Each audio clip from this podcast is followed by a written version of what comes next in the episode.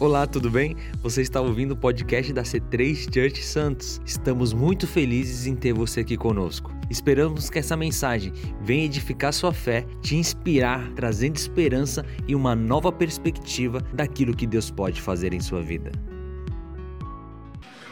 É... Hoje nós vamos iniciar nossa série Gálatas. Amém? Nós temos adorado ao Senhor Jesus no mês de outubro, de uma forma até constante. Estamos de pé. Lembra desse louvor? Estamos de pé ou deitado? De pé. Olha quem estava lá, olha. De pé ou deitado? De pé. Permaneceremos de pé, não importa as circunstâncias. Deixa eu falar uma coisa. É... Quem é pai aqui, quem é mãe, acho que tem esse momento, como eu vou mencionar agora às vezes eu fico olhando para minha filha, ela se chama Zoe. E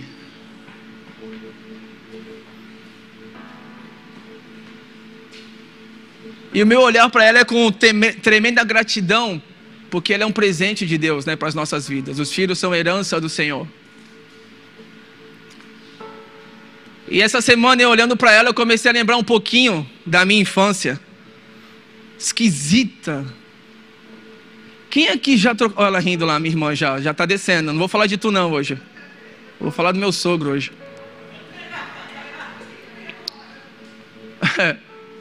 É, a nossa infância, da, é, da, década de 80, né, por aí, você vai, você vai entender. A minha infância ela foi esquisita porque hoje eu não vejo mais isso. Não sei, pode ser que ainda tenha. Mas eu trocava é, panelas por pintinho rosa. Quem já. Quem já. Olha lá. Pode levantar a mão, irmão, que eu sei que tu já. E isso não. É, ó, o pessoal levantando assim, ó, mão de jacaré. Né? É, bem. Nós trocávamos, né, esse. É, e para mim o pintinho rosa era algo extra. Tu já, fio? Ah, fio. Tá. E eu trocava esse pintinho, panela velha por pintinho rosa, garrafa, enfim. Porque na minha cabeça infantil era algo extraordinário, aquele pintinho com aquela cor tão radiante. Só que eu não entendia que aquilo era uma mentira, né? E essa mentira, mentira cresceria. O pintinho vira um, um frango posteriormente. Mas para mim não. Ele ficaria naquele naquele tamanho perpétuo. E a igreja de Gálatas, ela cai mais ou menos nessa situação. Homens ali começam a levar um evangelho mentiroso. Um evangelho que não convém. E a cada pregador que subir aqui ao longo desses domingos vai é, explorar um pouquinho mais a cada capítulo, tá bom? Coloca a foto para mim da região de Gálatas. Gálatas é uma, Galácia é uma região em que o apóstolo Paulo, através do capítulo 13 e 14, você vai entender um pouquinho mais essa, essa plantação de igreja, tá? Ali ele plantou a Antioquia da Pisídia, Icônia, Listra e Derbe. Tá aí? Aqui. Não sei se está muito legível para vocês. É como se fosse nos dias de hoje a Baixada Santista, Santos, São Vicente, Cubatão, e resumindo, se torna a Baixada Santista. Então a Galácia é essa região onde Paulo, de novo, capítulo 13 e 14, você vai entender mais como foi a plantação dessas igrejas. E a carta de Gálatas é justamente para essas igrejas que foram plantadas. Amém? Preciso que você entenda tudo isso, para ao longo do mês você está com a sua cabeça é, completamente antenada em tudo, em tudo que está acontecendo. Só que o, o apóstolo Paulo, ele começa essa carta se você for pegar Filipenses, Colossenses, Coríntios, enfim, Timóteo, ah, Thaís, cadê a Thaís? Timóteo é apaixonante, sim ou não? Cadê a Thaís? É apaixonante. Se você for pegar essas cartas, você vê a doçura e a gentileza como o apóstolo Paulo começa. Só que essa carta para a igreja de Gálatas, ela é diferente. Ele está com um senso de urgência, ele está até com um senso, quem sabe, até de, de raiva, de ira, justamente pela distorção do evangelho que está sendo pregado. E não é diferente dos dias de hoje. O evangelho em que nós queremos apenas receber e não doar, como os pastores mencionaram aqui. Um evangelho que nós entendemos que é fácil andar pela, pelo caminho largo, mas Jesus nos ensina que devemos andar pelo caminho estreito. E andar pelo caminho estreito não é fácil no nosso dia a dia, porque você acaba se cutucando um com o outro nesse caminho estreito, e cutucar um ao outro no caminho estreito requer o quê? Exercer o perdão. Eita, vai falar de perdão? Eu preciso, Paulo, senta aqui, eu preciso de, de, um, de uns três caras queimando aqui para me ajudar. Senta aí, Paulinho, isso. Vamos lá, igreja, me ajuda aí. Falar de perdão. Isso, Daniel, vem, meu Wolverine. Aqui, ó, senta aqui. Isso, filho. Vamos lá, preciso queimar. Vamos lá, igreja. Andar pelo caminho estreito requer o quê? Perdoar ao próximo nem estava mencionando, nem estava no meu script, mas o perdão é algo que precisa ser contínuo e diário. E eu vejo pessoas que deixam de ir até certos lugares porque ainda não perdoou, porque ainda está machucado. Isso se torna um peso, um peso, um peso, que eu vou falar isso um pouquinho mais para frente. Uma igreja relevante, uma igreja frutífera, uma igreja que perdoa. O evangelho que Paulo tanto pregou nessas cidades é isso. É isso. Eu vou falar algo que talvez seja até um pouco assustador se você não ler a Bíblia. Mas Jesus fala: como é que você quer que Deus perdoe a você se você não perdoa o seu irmão, o seu próximo, o seu marido, a sua esposa, o líder que tanto te machucou? Vocês estão aí, gente? Então me ajuda aí, pô. O evangelho que Paulo está falando aqui é algo singular, é algo único. O que, que é o evangelho? O que, que são as boas novas? Jesus ele andou entre nós, pregando essas boas novas. A principal delas é declarando que Deus é Pai. O reino dos céus, a beleza do reino dos céus. A igreja precisa e deve, de uma forma responsável, transmitir o reino dos céus. Esse é o evangelho no seu trabalho. Esse é o evangelho na sua casa. Eu lembro que quando o evangelho penetrou aqui dentro e preencheu tudo aquilo que eu tanto buscava, sabe? Com coisas que não convêm. Quando ele penetrou, eu lembro que eu tive uma mudança tão radical, porque eu me entreguei 100%, mentalmente, fisicamente, de coração. E no começo sempre dói. Eu costumo dizer, tenho falado para alguns jovens que o evangelho não é carinhoso. Porque o evangelho ele é tão amoroso, ele é tão suficiente que ele quer o quê? Distorcer você ao ponto de você ser semelhante a Cristo Jesus. Esse é o evangelho que Paulo está falando para Gálatas. Ao contrário disso, é mentira, não existe outro. E é desesperador para nós quando nós vemos pessoas, uma igreja que vive um evangelho mentiroso.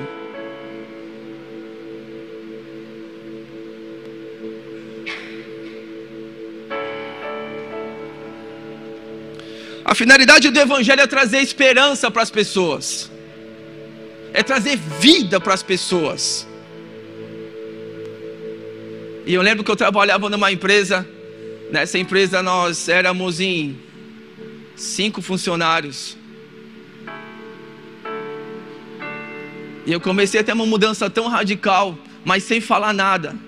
Um por um, foi perguntando o que está acontecendo comigo.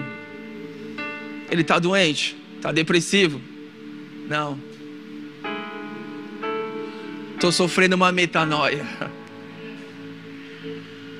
E essa metanoia acabou contagiando alguns. Alguns se foram, outros ficaram, glória a Deus. Mas a palavra foi pregada.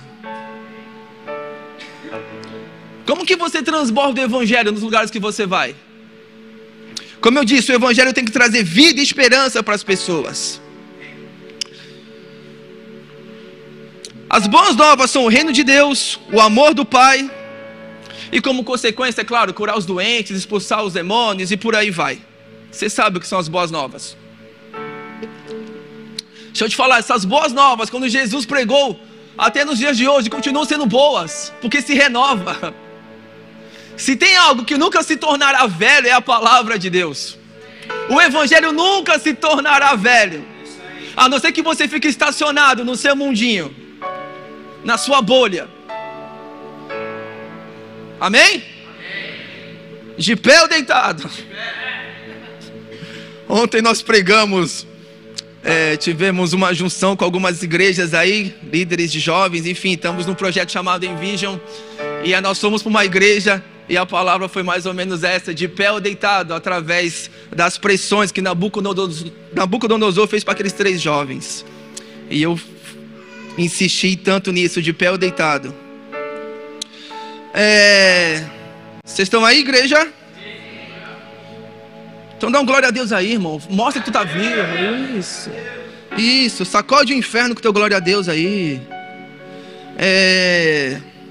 Espírito Santo, onde é que eu estou mesmo aqui? Vamos lá. No versículo 6 e 7. Ah, isso aqui é. Isso aqui é maravilhoso. Ele diz assim: Admiro-me que vocês estejam se afastando tão depressa daquele que os chamou para si, por meio da graça em Cristo Jesus. Ah, gente.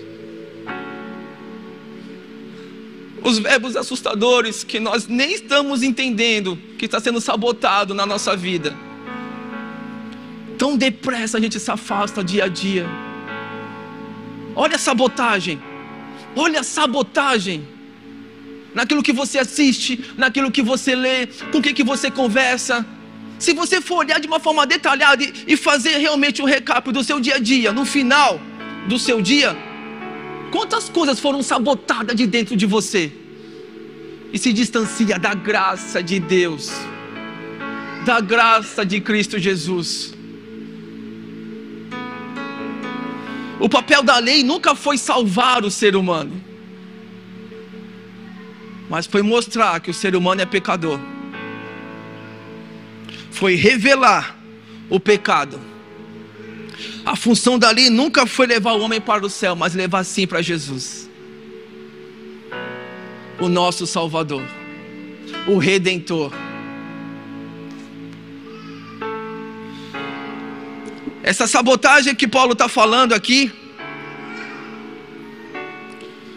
É como eu disse, alguns homens chegaram nessas igrejas e começaram a trazer um evangelho que não convém, um evangelho mentiroso, um evangelho de peso, que era necessário ainda a circuncidão. Nossa.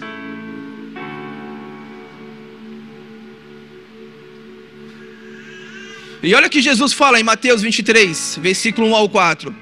Então Jesus disse à multidão e aos seus discípulos, dois grupos, multidão e discípulo. É algo que tem sabe, é queimado no meu coração, ó, no mês de outubro principalmente, é o quanto a multidão e os discípulos são dois grupos distintos. E a pergunta que eu tenho que eu fiz para mim diariamente é: o quanto ainda me comporto na multidão? O quanto eu ainda me comporto como discípulo no meu dia a dia. Multidão são aqueles que impedem, por exemplo, como aquele cego Bartimeu, filho de Timeu, de chegar até Jesus. E quando você impede um pequenino, um cego, qualquer outro, de chegar até Jesus com o seu comportamento, com o seu egoísmo, com o nosso egoísmo, o nosso comportamento, esse é o evangelho mentiroso. Esse é o evangelho de peso. A religião aprisiona, mas o evangelho liberta. E Jesus ele fala aqui para esses dois grupos. Os mestres da lei, os fariseus, se assentam nas cadeira, na, na cadeira de Moisés. Obedeçam-lhe, façam tudo o que eles dizem, mas não façam o que eles fazem, pois não praticam o que pregam. Uau! Eles atam fardos pesados e os colocam sobre os ombros dos homens, mas eles mesmos não estão dispostos a levantar um só dedo para movê-los. O Evangelho sempre será uma questão do próximo, não, não só de você. Suportar uns aos outros em amor. Orar uns, uns pelos outros. Se importar com a carga do outro. Entender que você tem sim autoridade em Cristo Jesus através do Espírito Santo de ajudar a carregar essa carga. Mas os fariseus faziam justamente o contrário. Eu coloco mais peso em você, mais peso, mais peso.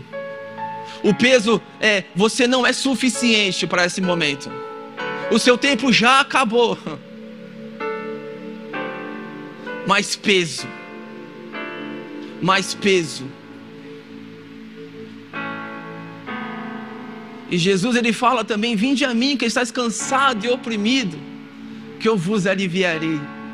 Verás que eu tenho um coração bom e humilde, e o meu fardo é leve, o meu jugo é suave. Como a pastora mencionou aqui, o vinde a mim é terceirizado para a igreja, sabe? Ora por mim, jejua por mim, faz por mim, se tranca por mim. Vai você. Eu não posso ir por você, eu posso ir por mim sobrecarregado, cansado, oprimido, com peso que colocaram no meu dia a dia, através do meu trabalho, do meu chefe, do meu gerente, da minha mãe, do meu pai. Eu não sei qual é o peso que você tem carregado, mas chega, o Evangelho é leve. É o que Paulo fala aqui. Não tem um outro Evangelho, não tem mais a lei. Dá um glória aí.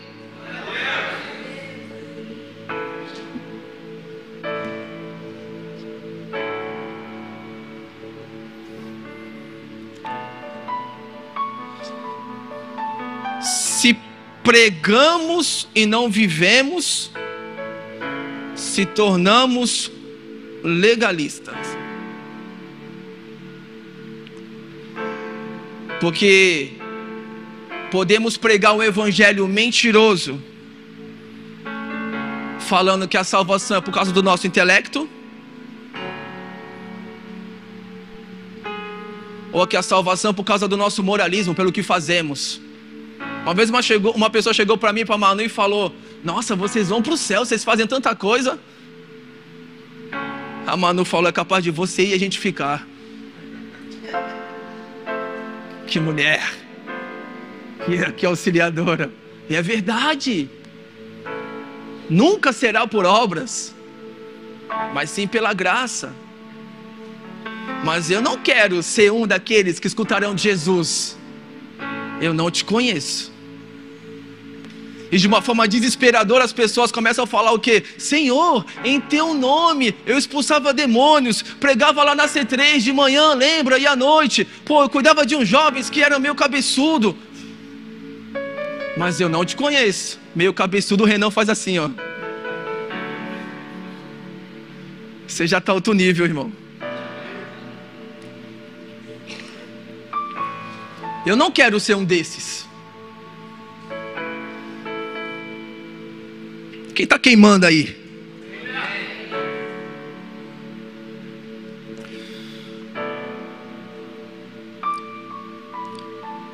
Emocionalismo também. Digamos que isso também faz parte do legalismo. É pelo que sentimos. Você já percebeu que nem tudo que nós sentimos é de Deus? Né? Né, Paulo?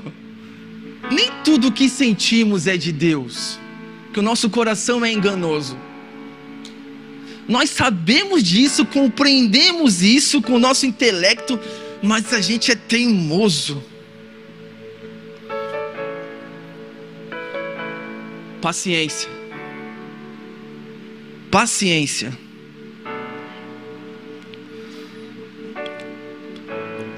Como eu disse, o propósito da, dessa carta que Paulo escreve para, para a igreja de Gálatas, para as igrejas, é, é estimular, trazer de volta o evangelho verdadeiro, simples e eficaz.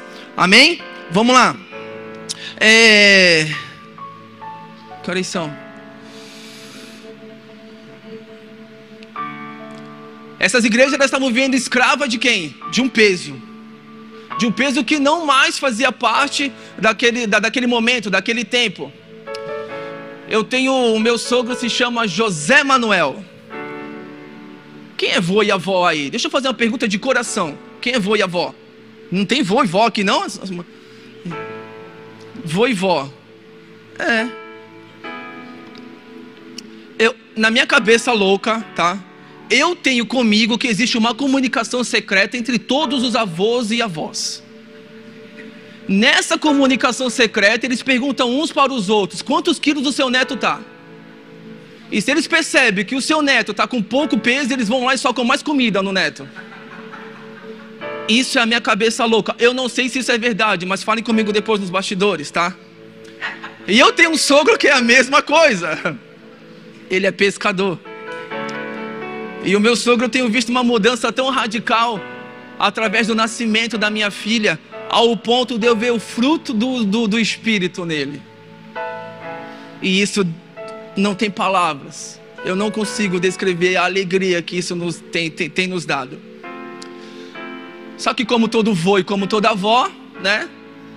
Quer deixar tudo mais laciado, né? Pro netinho, enfim. E ele resolveu levar a Zoe para a padaria. Isso já faz um, um tempo. Vamos, ele, ô oh, minha filha, vamos com o vô na padaria. O vovô chegou. Ele fala assim.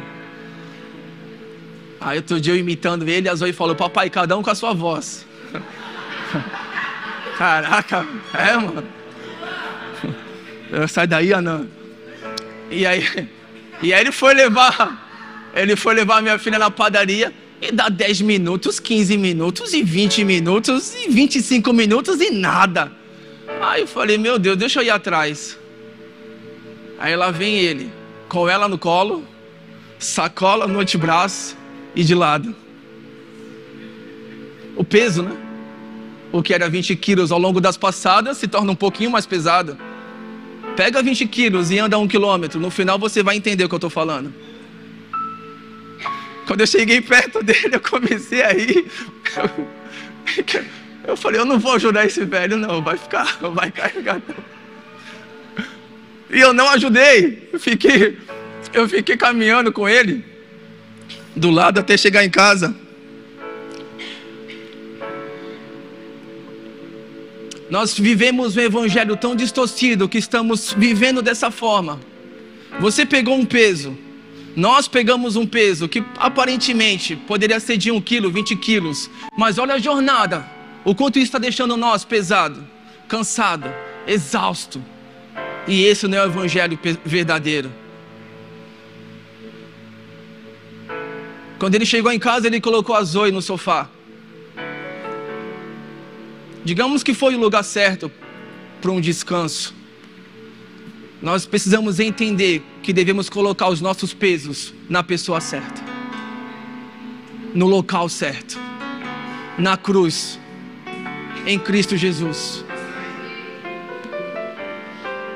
Eu vejo uma igreja que carrega um peso tão desnecessário. Ser mãe não é um peso, ser pai não é um peso. Ser cristão, gente, é um privilégio. É um privilégio ser cristão.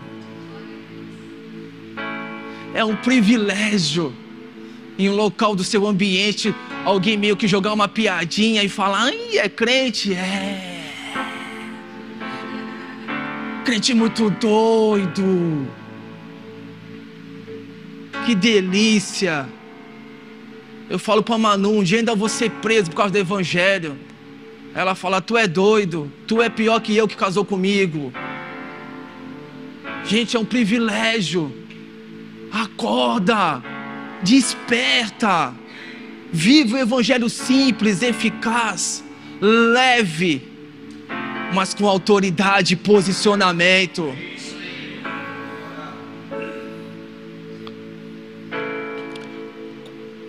O quanto de peso você tem carregado? Quanto? Por que vive ainda como escravo? Se livre do peso. Se livre do peso. Eu vou chamar a banda aqui para a gente ir para a parte final. Eu te dou um café. Já falou em línguas hoje? Amém. Eu. Deixa eu ver, Senhor Jesus. Quando Paulo ele fala que no capítulo 5, se eu não me engano, ele fala que esses homens deveriam ser castrados por poder estar levando um evangelho distorcido e mentiroso.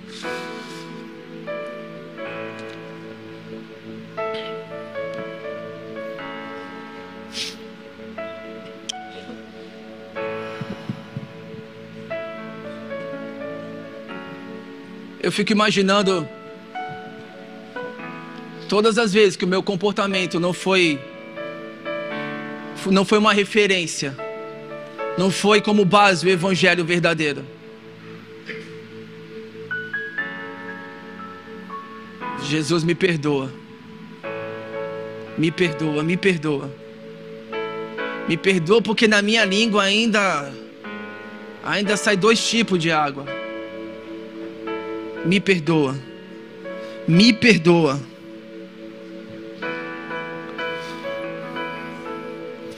Não deixe que nada e ninguém sabote o verdadeiro evangelho que está dentro do seu coração. Não deixe que as circunstâncias, não deixe que o inferno venha prevalecer na sua mente, colocando peso. Comece a entender, peça para Deus discernimento, o que vem dos céus, o que vem da minha parte humana e o que vem do inferno certamente as frases mais negativas e distorcidas, isso vem do inferno. São dados inflamados e você não está percebendo e vive com esse peso dia após dia. Está entendendo?